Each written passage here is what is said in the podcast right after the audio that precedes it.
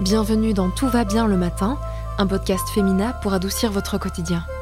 Dans ces mini-épisodes spéciaux, plus courts que le format habituel, on vous propose un petit coup de boost, un peu d'encouragement ou du réconfort pour bien démarrer la journée. Que vous cherchiez des exercices pratiques simples, de la motivation ou juste un peu de soutien, nos invités vont vous aider à tirer le meilleur de maintenant, d'aujourd'hui. Alors que vous soyez encore sous la couette, sur le chemin du travail, en train de vous brosser les dents ou de manger un croissant, on espère que cette courte interview vous aidera à passer une excellente journée. Et c'est parti Avant les vacances, depuis mon bureau et mon clavier d'ordinateur, je rêve de transat, de serviettes de plage posées sur le sable, du son des vagues. Je compte les jours, je fais je défais douze fois ma valise, et je me dis que ce sera enfin le moment de ne rien faire, de me reposer et de lâcher prise. Et je ne sais pas si ça vous arrive aussi, mais dès que j'y suis, sur cette fameuse serviette de plage, eh ben mon cerveau il refuse de lâcher. J'ai les pensées qui turbinent à toute vitesse, je me sens comme obligée de faire 50 activités par jour, de courir dans tous les sens, et de garder en quelque sorte le même rythme intense que j'ai le reste de l'année. Alors quand je rentre de mes vacances et qu'on me demande Tu t'es bien reposé je réponds oui, oui, par automatisme, mais c'est pas aussi simple quand même, parce que finalement, lâcher prise, même quand on a un transat sur la plage, mettre son cerveau sur off quand une rentrée bien remplie nous attend au retour, c'est pas facile. Donc, pour vous aider à profiter complètement de vos jours de congé cet été, on va discuter de cette thématique pour trouver des moyens de bien couper avant de partir. Et pour parler de tout ça, j'ai le plaisir d'accueillir Jennifer Pitchy, psychologue du travail, coach de vie certifié et spécialiste du breathwork. Bonjour Jennifer, merci beaucoup d'être là. Bonjour Hélène, avec grand plaisir, merci pour l'invitation. Donc, pour cet épisode qu'on enregistre à l'aube de l'été, il fait enfin beau. Et euh, j'aimerais déjà commencer par vous demander comment ça se fait que parfois, même si on l'a attendu, même si on s'est projeté mhm. vers ce moment pendant si longtemps, on n'arrive pas à en profiter une fois que le moment est là, comme si c'était une course effrénée vers un instant de paix qu'on n'arrive pas à accueillir. Ouais. Ben, comme vous l'avez très bien expliqué juste là, en fait, on est encore dans la course.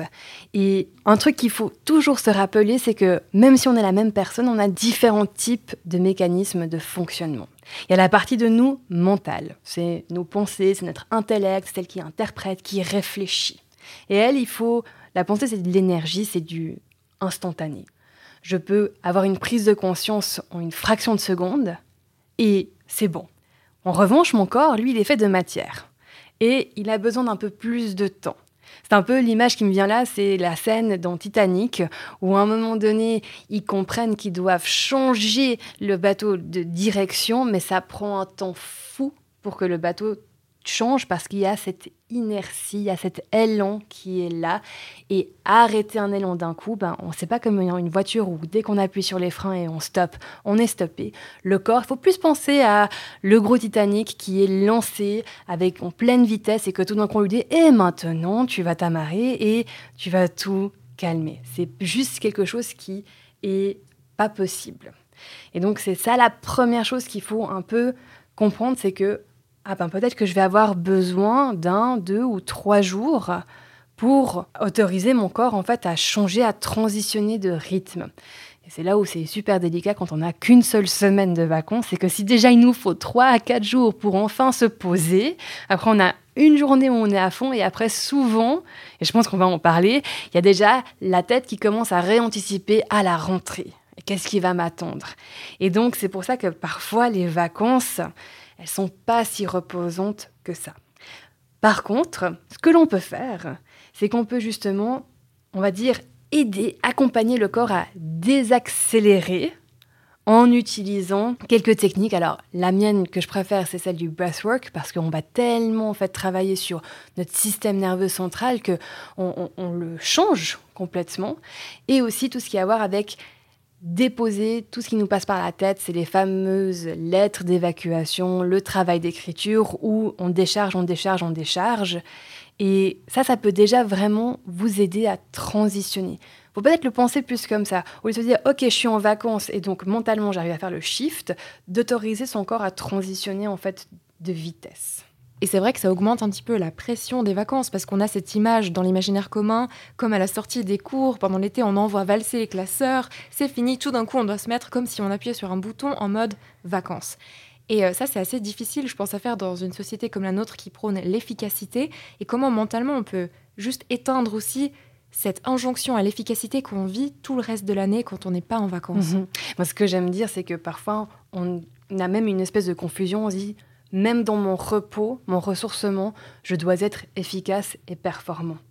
Et juste parfois d'en prendre conscience, ça peut déjà ouvrir des possibilités à recadrer, notamment celles que on a beaucoup entendu en grandissant que le repos, ça se mérite. Mais c'est un principe qui est totalement obsolète. Le repos est un droit, c'est pas quelque chose qui se mérite et dans lequel on doit littéralement même être encore tellement stressé avant pour se dire ah mais là je les mérite mes vacances etc.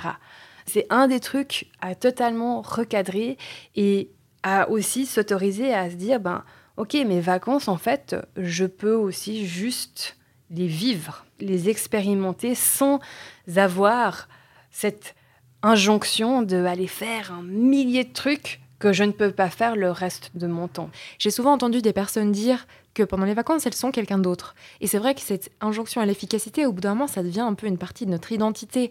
On se dit, on est cette personne qui va à 200 à l'heure. Et tout d'un coup, quand on doit lâcher, on n'est plus la même personne. Bah oui, et ça fait écho à ce que vous avez dit avant de nos premières grandes vacances, c'était après l'école. Et qui se sentait vraiment lui-même à l'école? Et donc pendant les vacances, c'était enfin ce moment où on pouvait un peu faire un retour à soi. Et parfois, en fait, on garde ce même schéma dans notre vie professionnelle, en fait. Notre école devient en fait notre employeur. Et on s'oublie un peu dans notre métier parce que ben voilà c'est la vie et donc il y a quelque chose qui est assez intéressant à, à aller explorer c'est comment est-ce que je peux garder cette part de qui je suis fondamentalement en dehors des vacances pour que mes vacances n'aient pas l'impression, vous voyez, de être le moment enfin dans l'année où je peux revenir et être vraiment moi-même et enfin m'amuser et m'éclater.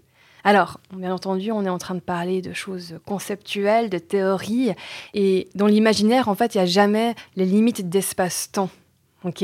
Tout est possible, mais après, on a la vie réelle. Et il est possible que vous soyez dans une phase, une étape de votre vie où vous avez juste tellement de responsabilités, tellement de choses à faire que vous m'entendez dire ça vous dire ouais, ouais, c'est beau, mais en fait, ce n'est pas du tout possible dans euh, les faits aujourd'hui. Et l'invitation là, c'est d'aller chercher les petites choses pour juste garder un petit point d'ancrage avec qui vous êtes au fond. C'est vrai que les petites choses, elles sont importantes. Euh, je vous partage juste ce que je fais à la fin de chaque vacances, quand j'ai un petit peu le blues de la rentrée, c'est que j'ai un petit carnet où je note toujours par bullet points les petites choses que j'ai redécouvertes pendant le congé. Par exemple, j'adore lire le matin. Mhm. Et je fais jamais ça, ou je faisais, parce que je l'ai réimplémenté, justement, je faisais jamais ça avant d'aller au travail. Et juste lire 15 minutes le matin, ça fait une différence énorme et on dirait que ça ramène un petit peu l'ambiance des, vacances. Donc même les mini-mini habitudes peuvent déjà nous ramener à, nous. Oui, ne sous-estimez pas ces mini-habitudes. Ça, c'est tellement précieux, c'est tellement puissant. Parfois, il suffit de faire un petit ajustement pour avoir une totale autre destination dans notre journée. À nouveau, je reviens sur euh, mes fameux Titanic et bateaux. Je ne sais pas pourquoi c'est la métaphore du jour, mais on sait qu'on peut juste ajuster notre trajectoire de quelques degrés et on va avoir une totale autre destination. Et voilà, sous-estimez pas ces petits euh, ajustements. Vous avez parlé avant de rentrer et du fait qu'il est possible qu'on commence déjà à extrapoler sur le futur alors qu'on est censé se reposer. Et on se dit, OK, à la rentrée, j'aurai telle séance, tel projet. Comment vivre dans le moment présent sans craindre que le fait de ne pas y avoir pensé tous les jours, ça réduit notre préparation à ce qui nous attend? Ouais, ah bah, c'est de carrément faire la préparation. C'est-à-dire, si c'est une réalité pour vous et, et, vous savez que, voilà, finalement, vous ne pouvez que prendre ça en tant que vacances parce que c'est comme ça que votre vie est structurée aujourd'hui, eh bien, quand il y a ces pensées qui arrivent, vous les notez. Vous notez tout, ça doit sortir de votre intérieur. et à nouveau, on sous-estime la puissance d'écrire. Parce qu'on se dit, non, mais moi, il ne faut pas que j'écrive, il faut que je sois là sur place. Non, ça, c'est votre drame intérieur. Ce sont vos émotions qui sont en train de prendre le dessus et de, de créer, en fait, cette pression intérieure. Donc, le fait d'agir tout simplement par l'écriture et de poser les choses, c'est déjà en train de désamorcer une réaction. Parce que finalement, ces émotions, cette partie de vous qui vous dit attention, attention, la seule chose qu'elle a envie que vous fassiez, c'est d'y faire attention.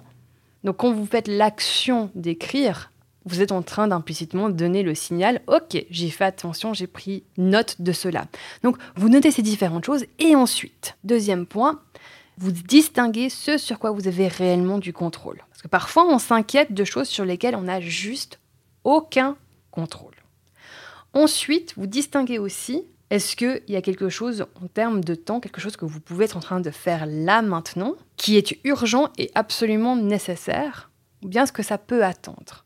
Ça, ça va déjà juste structurer l'intérieur. Et donc, une fois que vous avez distingué en fait ces différents éléments, vous pouvez faire après ce que j'appelle le recadrement de pensée, qui commence avec le même si. Même si là, une partie de moi s'inquiète est en train d'être stressé pour la rentrée. Vous nommez ça comme vous voulez, vous mettez vos mots, d'accord? Ça doit venir du cœur, on utilise les vrais mots, pas les mots qui sont socialement acceptables ou politiquement corrects. Vous sortez ça, donc même si une partie de moi est en train de vos mots, je sais aussi que là, j'ai le contrôle que sur certaines choses, que ça c'est pas sous mon contrôle, que je peux faire quelque chose maintenant, et il y a des autres choses sur lesquelles je ne peux pas faire de contrôle. Et c'est OK, le monde ne va pas s'écrouler. Et là, en fait, vous vous rassurez avec à nouveau vos termes pour que ce soit crédible et réaliste pour vous. Donc juste pour revenir à ce que vous disiez au début, si on prend le cas d'une personne qui est à son premier jour de vacances, ouais. qui a fait ce recadrement de pensée, ça a l'air super efficace. Est-ce qu'il y a aussi un petit exercice de breathwork, comme vous disiez, facile, qu'on peut utiliser, un exercice de respiration pour aussi décharger et repartir sur une nouvelle base mentale? Le soupir, en fait. Mhm. C'est juste, je prends une grande inspiration et je soupire, mais d'un coup, d'accord Je ne force pas l'expiration et je fais ça 5, 10, 15 fois à mon rythme, je ralentis, je ralentis. Ça, ça permet vraiment de décharger le mental. Et si vous sentez que vous êtes encore activé comme une voiture de course qui a envie de, de sortir, de démarrer, malgré le fait que ça fait un, deux jours que vous êtes en vacances, là, je vous invite d'aller faire un breathwork plus long. Euh, il y a des enregistrements qui sont disponibles en ligne. Certains sont payants, certains gratuits. Et vous prenez le temps, vous faites ça personnellement. Moi, c'est des choses que je fais, que j'ai fait, et ça a totalement changé la dynamique de mes vacances. Parce qu'il y a aussi un truc dont on n'a pas parlé là, c'est que parfois, pendant nos vacances, on se fait aussi le challenge de se dire on va passer une semaine en famille. Donc, soit avec votre famille proche, soit avec vos parents, etc. Et c'est pas non plus l'expérience qui est parfois la plus euh, sereine. et donc là, d'avoir aussi ces outils-là pour décharger, désamorcer au fur et à mesure, c'est super précieux. Merci beaucoup Jennifer pour tous ces outils et tous ces conseils. Et merci à toutes celles et tous ceux qui ont écouté cet épisode. On espère qu'il pourra vous aider à bien lâcher avant vos vacances ou même avant un long week-end ou un moment où vous souhaitez vous reposer. On n'a plus qu'à vous souhaiter un magnifique été. Et surtout, prenez soin de vous.